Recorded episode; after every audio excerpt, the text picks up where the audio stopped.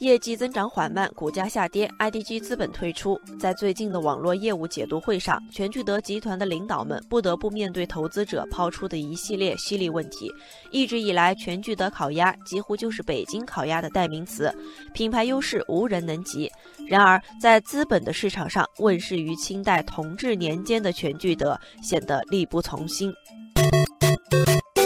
全聚德这只上过奥运会、世博会、APEC 会议等国际活动餐桌的烤鸭，现在却并不被年轻消费者买账。在一些美食点评网站和社交平台上，不少消费者给全聚德留下了“贵、不好吃、服务差”等评价。网友苏香明说：“那个只有全聚德才能代表正宗烤鸭的时代已经过去了，全聚德不再是人们吃烤鸭时的第一选择了。”网友云路半山说：“作为百年老店，全聚德除了烤鸭，其他菜品并没有出彩的地方，距离消费者的期待还有很大的距离。”网友大鱼星河则认为，全聚德的价格定位让人望尘莫及，老字号不等同于贵。本来全聚德烤鸭就是个老北京地方招牌菜，不能硬是把烤鸭当成奢侈品来卖，应该在价格上更亲民一些。回顾全聚德过去五年的业绩增长缓慢是不争的事实，反映在资本市场上就是股价下跌、市值缩水。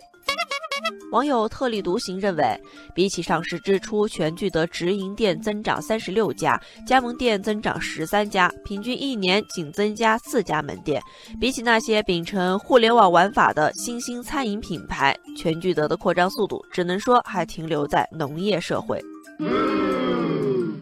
网友垫着脚的猫说：“全聚德难以走出北京。尽管全聚德在国内许多城市都开了分店，但绝大部分的营收仍来自北京地区。一些外地门店严重亏损，这其中除了烤鸭菜品口味参差不齐外，全聚德对加盟店的控制力也是个问题，甚至出现鸭子口味发生变化、加盟店老板欠薪跑路等负面事件。What？”